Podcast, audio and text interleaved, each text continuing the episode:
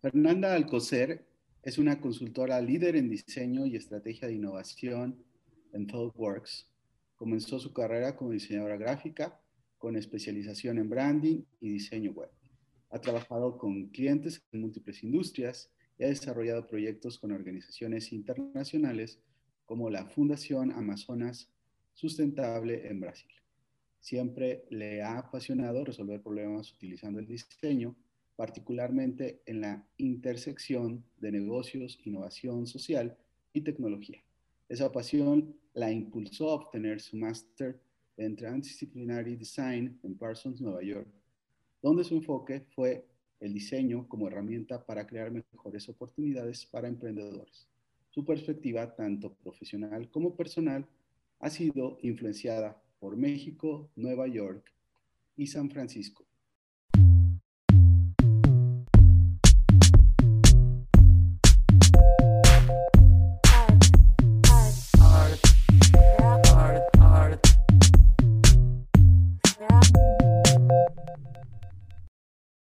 Gusto tenerte, Fernanda. Eh, me va a costar trabajo no decirte Fer. Eh, Está bien, puedes decir Fer.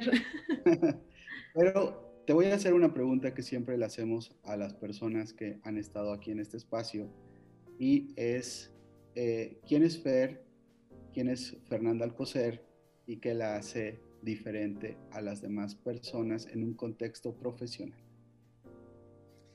Es una pregunta muy, muy, muy interesante.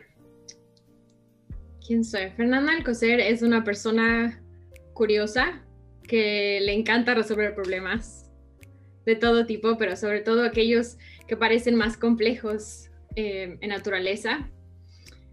Es una persona que le encanta utilizar el diseño como una herramienta para pensar eh, y para analizar esos problemas, no tanto como la solución, sino como la manera de destilar un poquito las piezas eh, que los hacen interesantes. Eh, Fernando es una persona que le encanta aprender todo el tiempo, que le encanta ver la perspectiva desde otro punto de vista, empatizar con personas alrededor de ella y entenderlos, inclusive las perspectivas culturales de personas que viven en diferentes partes del mundo. Y eso es lo que me apasiona. ¿Qué, crees que te haga diferente? Yo, yo encuentro muchos matices en lo que podría yo eh, decir, pero me gustaría saber tu óptica de esto. ¿Qué me hace diferente?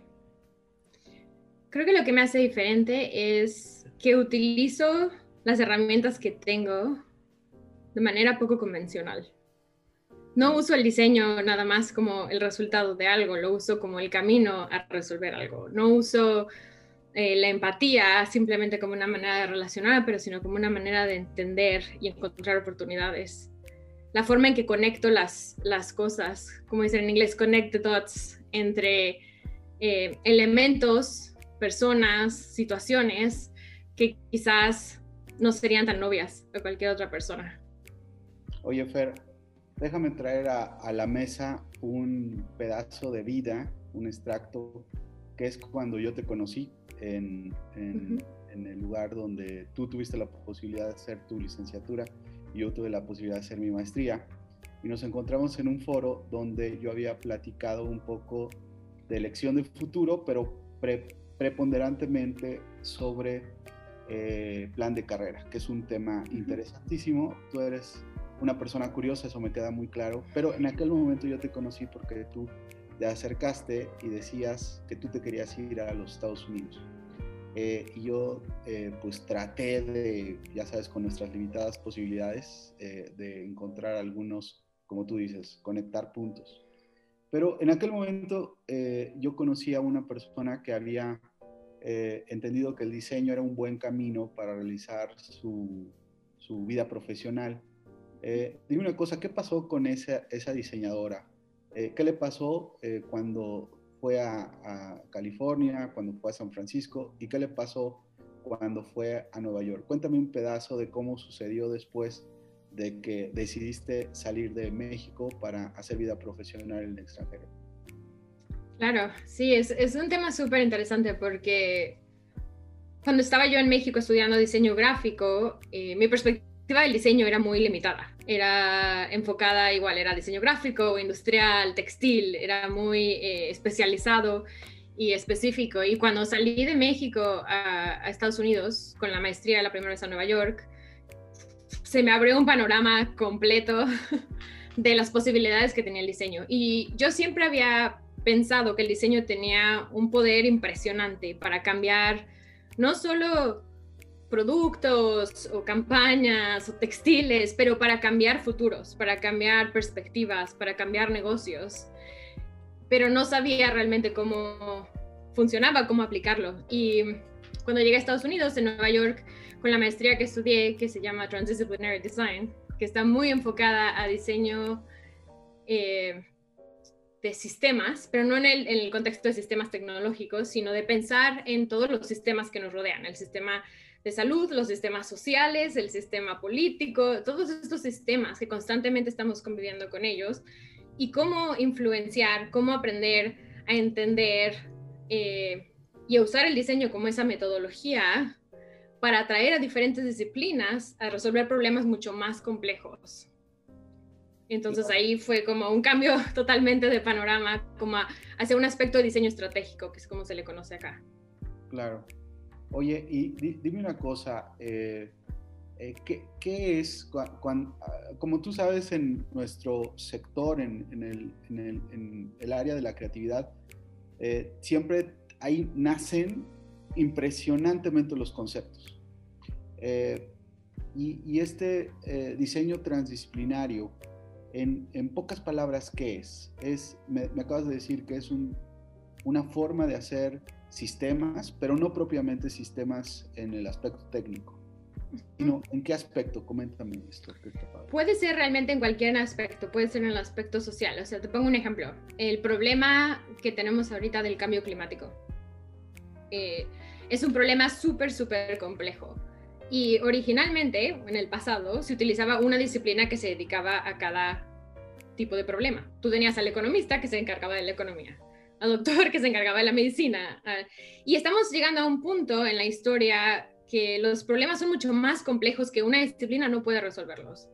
Entonces, el diseño se vuelve un facilitador, se vuelve la manera o el lenguaje común por medio del cual múltiples disciplinas eh, llegan juntas a trabajar y encontrar soluciones porque es un problema tan grande que ni siquiera hay que haya una solución, hay varias.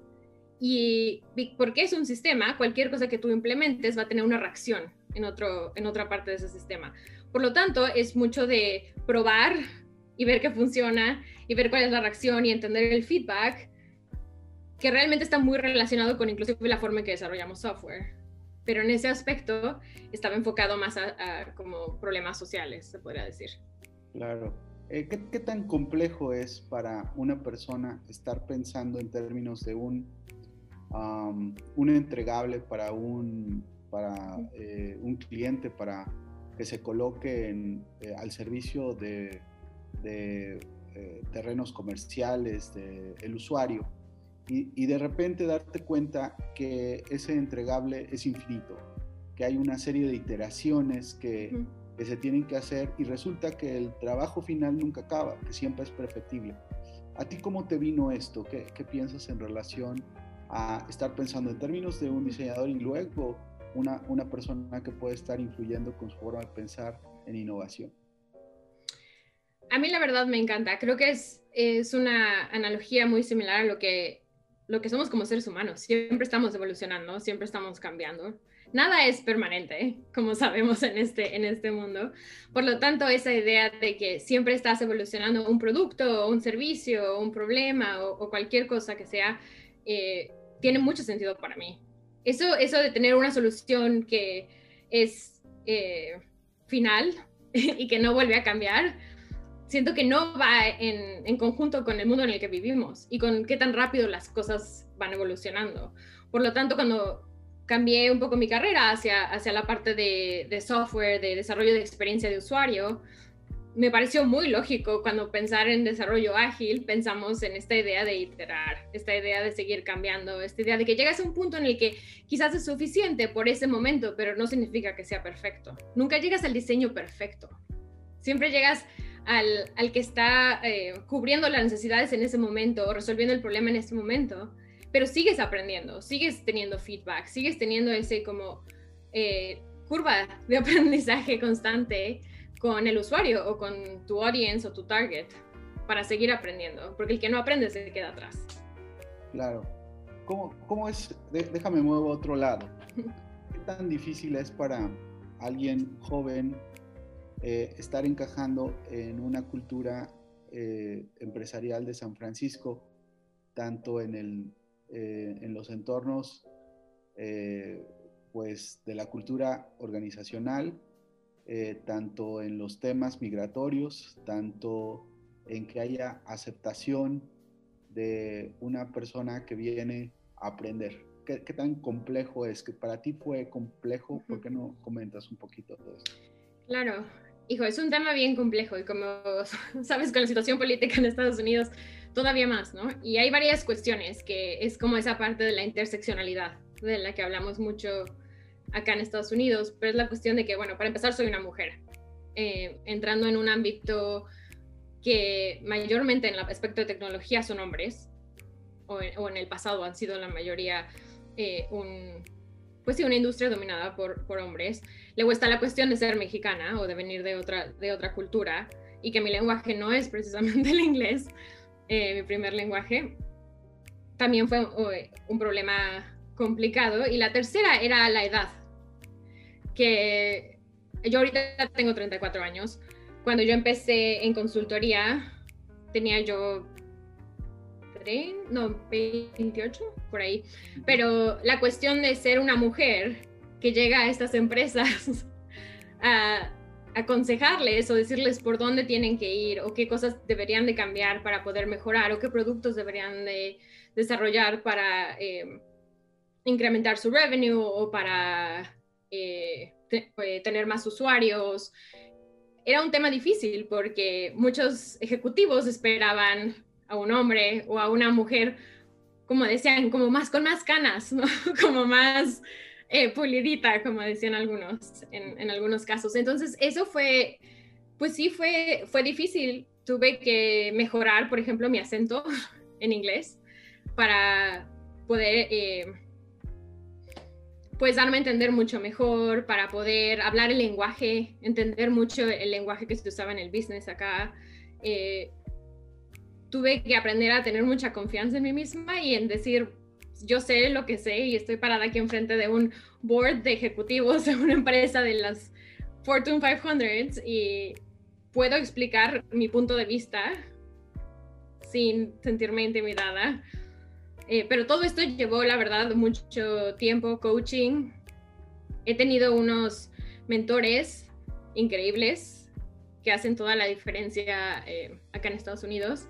Y pues poco a poco ha sido un, trabajo diario hasta llegar a un punto en el que sé que soy una experta en, mi, en mi área y que ya no me intimida, pero ahora para regresarlo un poco, yo también hago, o sea, soy mentora de algunas chicas que están en, este, en esta industria y que están empezando, porque es la única forma en que cambiamos las cosas. Qué padre. Eh, oye, me gustaría seguir por ahí, pero tengo un montón de que cubrir. ya sé. Eh, eh, el, tema de los proyectos, cuando, cuando tú, porque también sé que tú eres emprendedora y estuviste haciendo proyectos eh, individualmente aquí en México y, y en Estados Unidos, pero cuando tú pasas de llevar eh, proyectos, digamos, eh, en una dinámica de proyectos efímeros que terminan con un entregable y listo. Cuando empiezo a trabajar en todo este entorno de productividad americano, que es complejo, ¿no? Porque los americanos y más en San Francisco son muy competitivos. Eh, ¿Cómo es administrar un proyecto en tu día a día? ¿Qué retos tiene? ¿Cómo es el cliente? ¿Los clientes enloquecen? ¿Los clientes cooperan? ¿Los clientes están persiguiendo la innovación, pero siempre eh, podrían estar teniendo acentos muy marcados en el status quo. ¿Qué nos puedes decir de eso? Pues mira, como buena consultora voy a decir depende del caso, porque eh, los proyectos son bastante diferentes dependiendo de qué es lo que estamos haciendo con el cliente y de cuál sea el entregable. A veces el entregable puede ser un producto tal cual que estamos, un producto digital que estamos desarrollando. A veces puede ser una estrategia.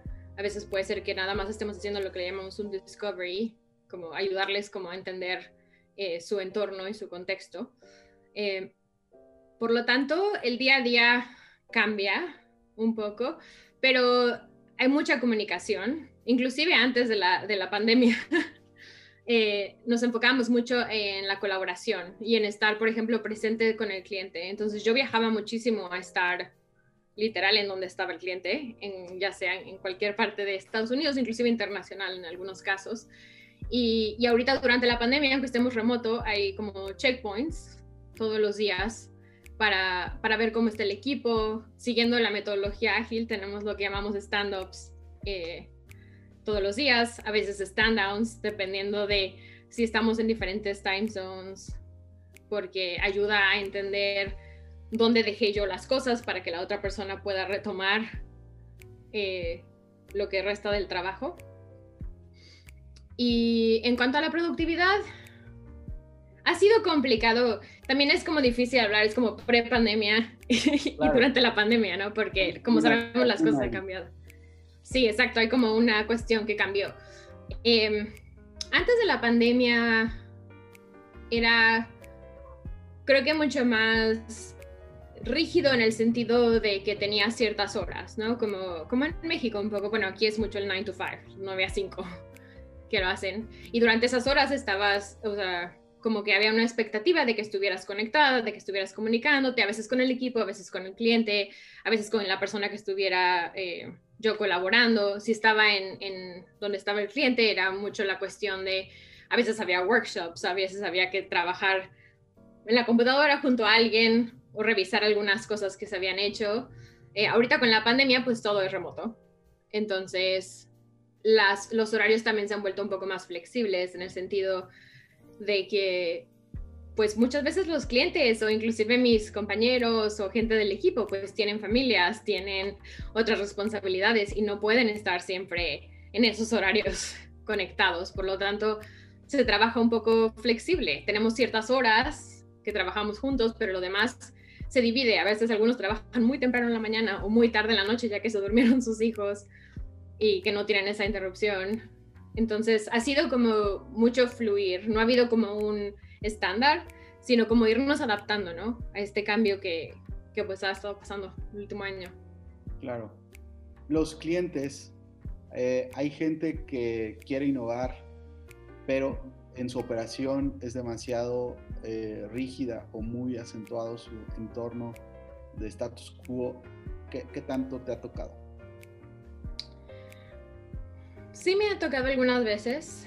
Creo que depende de cuál sea el freno, ¿no? Como decimos, muchas veces podría ser en el aspecto tecnológico, que su infraestructura no esté lista para poder moverse a la, velocidad que se quieren mover o poder desarrollar las cosas que quieren desarrollar.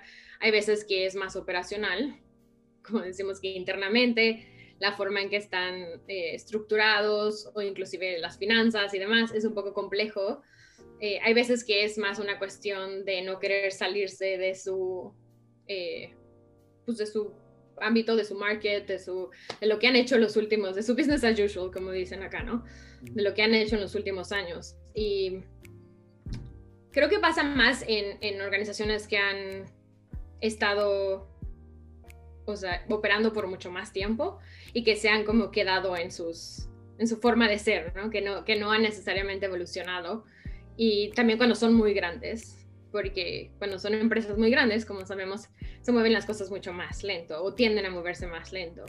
Entonces, es una cuestión de entender dónde está el cliente, en qué aspectos donde tiene el freno, y de ahí, pues, llevarlos un poquito de la mano y ver qué se puede hacer. Siempre hay una manera de poder empezar a moverte hacia una innovación. Siempre hay una manera de decir, bueno, empezamos con un piloto, algo chiquito, hacemos un, trial aquí con gente internamente, si es operacional, o cambiamos este, la, infraestructura poco a poco. Hay, siempre hay formas de moverte, aunque sea un pasito, porque ese es el punto, no quedarse estancados. Es, aunque sea un paso chiquito a la vez, eso es lo que, lo que empieza a mover a alguien hacia la dirección que quiera ir. Claro. tú acabas de decir algo que me llamó mucho la atención y además me, entusiasmó mucho, que es el descubrimiento. Cuando estás trabajando con alguien para hacer un descubrimiento, en realidad parece, o, o, me gustaría pensar que no, nada te está empujando, es decir, pues vamos a trabajar a ver si las cosas pasan. O por otro lado es, vamos a hacer que pasen los descubrimientos para que podamos modificar los accionarios del mercado. ¿Cómo, cómo es un proceso para hacer un descubrimiento? Creo que también depende un poco de la industria y, del cliente, pero en general eh, tenemos que establecerlo desde el principio. Me gustaría que a veces pasara más orgánico, pero como sabemos hay contratos como en todo. Entonces, se tiene que establecer desde un principio que tenemos eh, el permiso para empezar a, a excavar un poquito porque como en todo, ¿no? Te encuentras, como dicen, esqueletos en los closets y cosas que no, había, que no habías pensado que habían eh, barrido por ahí. Y entonces tiene que haber ese, ese como compromiso por parte del cliente, es decir, les voy a dar el tiempo, el acceso a la gente que necesitemos, porque mucho de ese descubrimiento también tiene que ver con, pues, hablar con la gente que trabaja en esa empresa, no solo con el usuario, tal cual, sino la parte interna, ¿no? Entender a los empleados, entender qué es lo que hacen en su día a día, qué es lo que funciona, lo que no funciona, y en base a eso ir armando como el panorama de qué es lo que está pasando para poder eh, después, pues, proveer una, una, solución hacia dónde movernos. Claro. Eh, cuando, cuando haces un proceso, vamos a platicar de design thinking, donde el usuario final, como tú lo decías, es pues la persona a la cual se sujeta incluso a observación y curiosidad, podemos estar vinculables en la forma en la cual eh, experimenta los productos y todo esto. Pero adicionalmente tú tienes otra audiencia y la audiencia es interna en una relación B2B. Sí. Eh, es compleja la segunda relación, supongo, ¿no? Sí, la, digo, las dos pueden ser complejas, las dos tienen sus complejidades, pero, pero sí, este B2B puede ser complicado también eh, por cuestiones obviamente políticas, inclusive dentro de una empresa, como probablemente sabes, que luego hay muchas cuestiones ahí de, de poder, de, de, pues sí, de política y de burocracia que es un poco complicado navegar de management de intereses, de no pisar lo que Exacto. no se Oye, y a fin de cuentas todos somos humanos, entonces todos tenemos nuestras motivaciones y lo que estamos buscando y las necesidades. Entonces es el mismo, eh, la misma forma o el mismo approach que haría a, alguien que es un usuario final, porque a fin de cuentas siguen siendo personas y tenemos que empatizar. Claro. Oye, Fer, dime una cosa. Eh, ¿Te has topado con con gente o con momentos en los cuales te has encontrado con una persona que sea una persona relevante eh, en la forma en la que incentiva la transformación en las organizaciones, puede ser un manager, puede ser un gerente, o tú misma, si hay momentos en los cuales tú has influenciado el comportamiento de transformación de negocios Coméntame un poco de esto, e, este liderazgo que en algunos momentos has visto.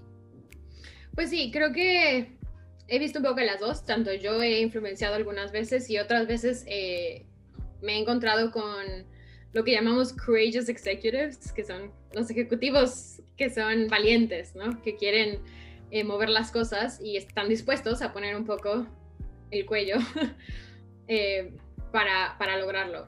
Y el proceso pues como todo lo que estamos hablando, es complicado. Igual, cualquier eh, proceso de cambio para el ser humano es un poco desestabilizante. Entonces, cuando tú tratas de hacer un cambio en una empresa, tienes que poco a poco ir jalando a todos a entender y a, y a creer en ese cambio y en esa visión. A creer más en eso que el miedo que tienen. Sí, tiene un poco de sentido, pero y es un proceso de mucha empatía, es un proceso de muchas conversaciones, de mucha transparencia. La transparencia es algo que, bueno, he aprendido con, con la consultoría en general, pero entre más transparente y colaborativo eres, más la gente empieza a confiar en ti y más están dispuestos a ir contigo hacia donde estás tratando de llevarlos. Y entre más eh, te cierras y tratas de hacer todo en un, en una esquina sin la colaboración. Entonces más la gente empieza a distanciarse, ya no querer colaborar, ya no querer ayudarte y entonces tu trabajo como consultor se vuelve una pesadilla.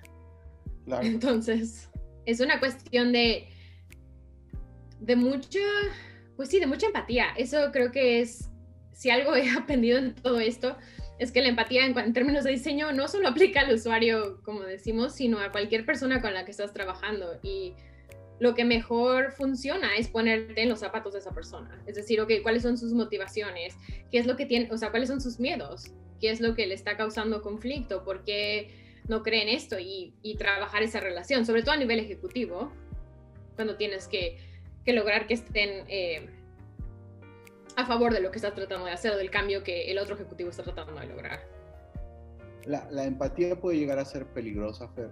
Es decir, cuando me enfoco tal vez en algunas otras entrevistas, veo que la innovación por algún motivo, y me gustaría plantearte esta pregunta, ¿por qué la innovación termina siempre en los linderos de las empresas sociales? Eso es algo que, a mí me tiene maravillado, porque veo un potencial enorme de, de diseñadores, pero no apoyando pues las posiciones económicas de una organización sino tienden fortuitamente para irse al territorio social. Esa es una.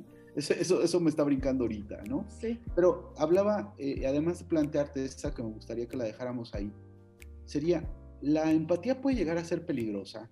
Es decir, en los territorios de la pandemia, cuando tú empiezas a sensibilizar tanto, pues puedes eh, perder la óptica o siempre va a ser positivo eh, hacer empatía en entornos donde hay muchos desempleados, ¿no? que tal vez vaya a perder su, su trabajo.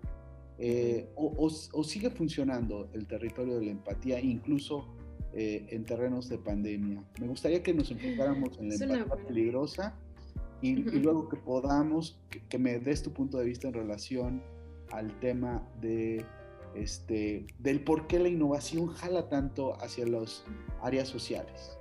Sí, tengo una teoría en eso, pero eh, con la parte de la empatía, creo que es importante encontrar la línea en donde empiezo yo y, empiezas tú, porque la empatía es súper importante y creo que inclusive ahorita en términos de pandemia es inclusive más importante, porque para poder entender o poder ayudar en cuestión de servicios o productos a personas que están pasando por momentos muy difíciles, tienes que ponerte en sus zapatos, tienes que entender qué es lo que lo que está pasando, las emociones que están sintiendo, las cuestiones del día a día. Pero creo que también es importante diferenciar entre la empatía y un poco la locura, y es el, completamente absorber todo lo que la otra persona está sintiendo. Y ahí es donde, donde está la barrera un poco como de, de protección.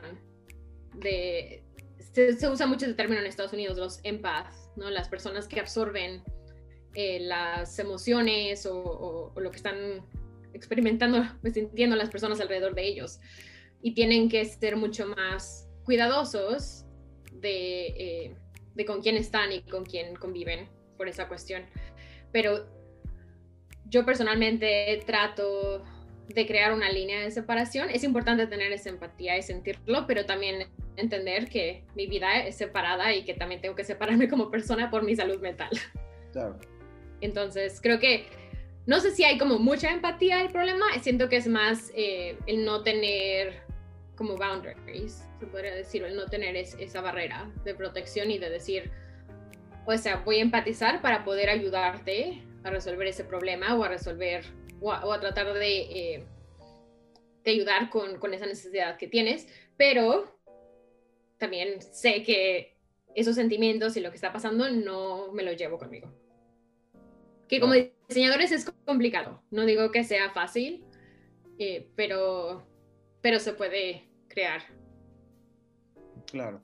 Eh, y con la parte de, de innovación social, mi teoría que puedo compartir es que creo que la innovación, para que realmente florezca en muchos aspectos, tiene que ser abierta, tiene que ser colaborativa, porque la innovación, si, si tú te pones a pensar lo que la hace también única en, términos muy grandes, porque innovación tiene muchos contextos, pero es, es el hecho de tener diferentes perspectivas, el hecho de pensar en diferentes maneras. Y muchas veces lo que pasa es que en empresas o el sector privado en general, la innovación se trata de hacer en esta como burbuja mini en la que nadie puede saber porque nos van a robar la idea o nadie puede, eh, nadie fuera de este grupo puede compartir nada con nadie porque va a ser un problema. Y entonces se hace chiquita. Solo hay ciertas personas involucradas en ese proceso. En cambio, en el sector social, es un, o el sector, sí, público social, eh, ha sido históricamente un lugar en donde se ha buscado muchísimo la colaboración, en donde los resultados de tanto research o de descubrimientos o lo que sea se hacen públicos. Se abre, es como este concepto de open innovation. Entonces, al haber ese, esa apertura, atrae a gente de muchas disciplinas, de muchos backgrounds, a trabajar juntos y por lo tanto tienes muchísimo más input de dónde están viniendo las ideas y de dónde están viniendo las perspectivas. Y tienes mucho mayor posibilidad de crear algo diferente, grande. Y lo que muchas veces le falta a ese sector es más la cuestión de capital, que esa es otra. Pero, pero las ideas y, y como esa innovación como tal, hay tanta colaboración que se presta muchísimo para, para desarrollar cosas que quizás no se habían pensado antes. Esa es mi teoría. Es una, eh, eh, un excelente enfoque de teoría. nunca lo había pensado así. Eh, estuve pensando en los territorios de la propiedad intelectual, propiamente pues cualquier persona que va a tener en, en ese grupo de personas que están haciendo ideas en co-creación, pues están teniendo un asset importante de negocios y por lo tanto los procesos que van a vincularnos con el área legal, pues el área legal tiene que estar ahí presente para cuidar los intereses de la compañía. Exacto. Pero por otro lado, el área legal también se encarga de, que, la, de que las ideas no, no, no, se esparzan, ¿no? Eh, sí. Y ahora hay como muchos modelos de negocio inclusive que están cambiando un poco eso. Por ejemplo, no sé si has escuchado de las B Corps en, Estados Unidos, que es un modelo de empresa. Platícanos un poquito. El B Corp. No me sé los detalles completos, pero los, los B Corps son como una empresa eh, for profit, o sea, que hace dinero, pero tienen una responsabilidad mucho más grande eh, social y también del medio ambiente, me parece pero tienen como unas cuestiones que tienen que cumplir. Entonces, no son, no son una no gubernamental y no son una empresa normal, pero son un poco una empresa que tiene un compromiso mucho mayor. Y muchas de estas empresas, lo que yo he estado viendo es que están abriendo mucho más ese aspecto de la innovación. Y un ejemplo es Patagonia, eh, que a mí me encanta como empresa, porque tuve la oportunidad de, de ver a, a, la CEO hablar en una conferencia y ahí te das cuenta del cambio, ¿no? De mentalidad, que, por ejemplo, todo el, research y descubrimientos demás que hacen interno, porque hacen mucho trabajo de estudiar animales y plantas para ver cómo los tejidos y demás que después ponen en la ropa. y todo eso lo hacen open source. Todo eso está disponible a, cualquier persona que quiera leer sobre, sobre eso, ¿me entiendes? Entonces no están tratando de mantener todo eso eh, pues sí, como in-house y tratar de controlarlo, sino al contrario, están tratando de decir, bueno, vamos a, a contribuir para que entre más personas estén viendo y contribuyendo a este research, entonces más posibilidades tenemos de que se vaya haciendo mejor y mejor y mejor y lograr eh, cambiar los problemas que hay ahorita con muchos textiles o inclusive tienen toda la parte de, de construir toda su ropa eh, con garantía de por vida en lugar de decir, ah, bueno, vas a comprar cada rato. Pero, pero eso me impactó, el hecho de que hablaran tanto de, de hacer todo público, de que no es algo que tú dirías, cualquier empresa diría, bueno, si yo acabo de encontrar la fórmula de cómo hacer un wetsuit que replica un poco la, la, piel de las focas, ¿por qué lo voy a hacer open source, no? Pero ellos es como su proceso y, y les ha ido súper bien y siento que han podido innovar muchísimo más por eso. Claro. Uh, Fer, ¿A quién hay que seguir cuando estamos hablando de personas que tienen una visión de avanzada? Estás hablando del CEO, la CEO de Patagonia. ¿A quién sigues? ¿De, de qué ideas te alimentas? estando en San Francisco y estando con un vínculo académico tan fuerte como Parsons? Sí, esa es una, esa es una muy buena pregunta. Creo que mucho de, de las ideas que sigo vienen de, de, mi network. Entonces vienen de, de Parsons, por ejemplo, es un lugar en donde mucha gente está tratando de cambiar muchas cosas y por ser un ámbito académico siento que tienen mucha más libertad. Entonces, muchos artículos que se publican ahí eh, son súper interesantes. Trato de seguir a, ejecutivos que me parecen interesantes, como la de Patagonia, a organizaciones que me parece que están haciendo algo diferente en el ámbito que están haciendo. Por ejemplo, eh, Free, Free From es una empresa no gubernamental, que es una organización no gubernamental que está ayudando a sobrevivientes de violencia doméstica, pero de un aspecto muy diferente. En lugar de decir nada más como sobrevivencia, están ayudando a reconstruir su vida desde un aspecto económico. Entonces, como que me gusta encontrar este tipo de, de, gente. En, Silicon Valley y en San Francisco hay mucha gente con muchas perspectivas.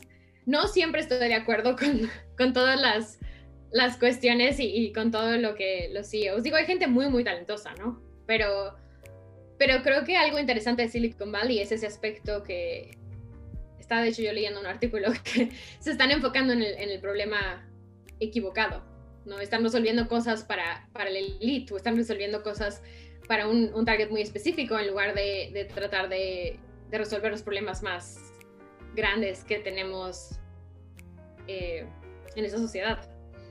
Entonces también es una cuestión, digo, obviamente trato de, mantenerme al corriente de lo que está pasando. Creo que hay unas cosas increíbles, ¿no? Inclusive eh, con Tesla, ¿no? Todo, toda la innovación me pareció brillante, el poder hacer la infraestructura antes de tratar de, de vender los eh, coches o camiones como más grandes, porque el problema con el, el, coche eléctrico en Estados Unidos era que no había infraestructura, no podías cargarlo. Entonces Tesla dijo, ah, si arregló la infraestructura, la gente va a comprar más, más carros y fue una táctica muy brillante. Además de que sus filtros y demás son súper interesantes. Entonces, como que hay mucho, mucho de ese aspecto de diferentes empresas haciendo cosas que quizás son muy innovadoras y diferentes, pero no necesariamente estoy de acuerdo con todos sus CEOs o ejecutivos y la forma en la que, en la que piensan. Pero creo que ha habido más y más empresas por ejemplo, en, San Francisco también hay mucho de healthcare, de todo el aspecto de salud, que está cambiando la forma en que pensamos acerca de, ir al doctor o de cómo se maneja esa, esa relación actualmente con el sistema en Estados Unidos, el sistema de salud que está súper como mal hecho en general. Y entonces el crear un poco más de acceso entonces es como difícil, o sea, decir específicamente a dónde voy con, a escuchar estas cosas. Siento que mucho ha pasado orgánicamente, igual con mis contactos o con eh, gente que, que, he conocido a través de trabajar en ThoughtWorks. Pero sí, siempre hay algo interesante que está pasando. Oye, Fer, como te lo prometí, ya estamos en el minuto final y, se. Va, se va como agua.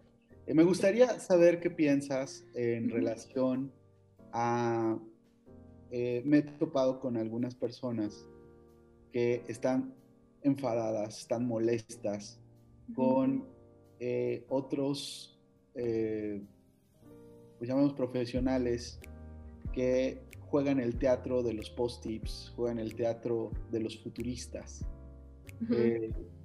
no sé si tú estás enterada, pero aquí en, LinkedIn lo que ha sucedido es que pues se viene una corriente enorme de personas que ponían en sus perfiles de LinkedIn futurist. Eh, ah. y, hay, hay personas que han estado jugando este teatro de los post-tips, jugando a innovación. Y ahorita tú mencionabas gente que no estás de acuerdo, que están viendo el problema equivocado. ¿Tú crees que exista eh, un posible terreno de la cultura pop en relación a la innovación, eh, eh, que sea peligrosa, sí, que sea peligrosa para las industrias, para la industria que sí quiere hacer transformaciones, te ha tocado verlas, te has encontrado con falsos profetas, incluso en territorios interesantes o gente, como tú decías, eh, muy inteligente resolviendo oyendo tras el problema incorrecto. ¿Qué es lo que piensas en relación a esta falta de óptica o de perspectiva?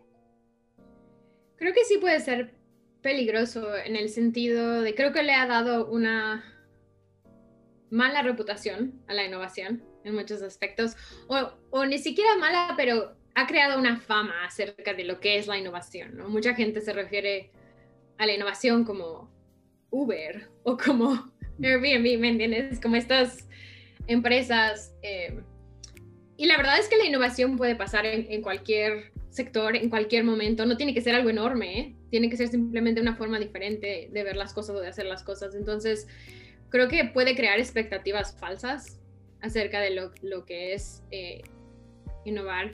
Creo que, que, crea esta idea de que, de que innovar es inventar un servicio nuevo, pero en realidad lo que decía, muchos de estos servicios están enfocados en la elite, están enfocados en, resolver problemas que realmente no eran problemas necesariamente.